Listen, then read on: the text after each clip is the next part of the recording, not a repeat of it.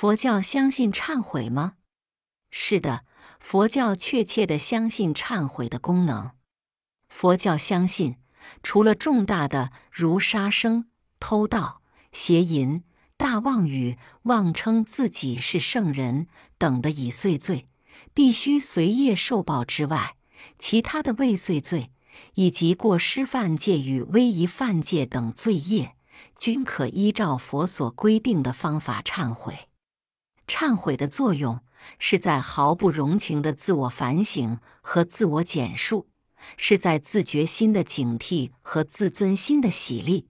从此之后再不复犯。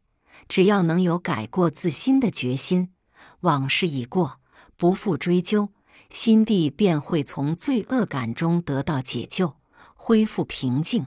这就是忏悔的功能。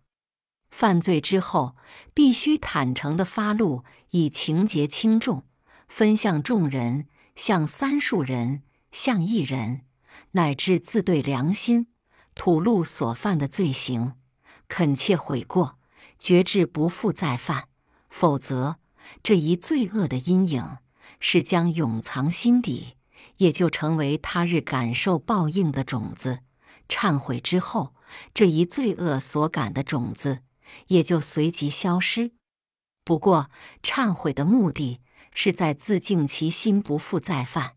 如果常常犯罪，常常忏悔，又常常再犯，那么忏悔的行为便会失去应有的功用了。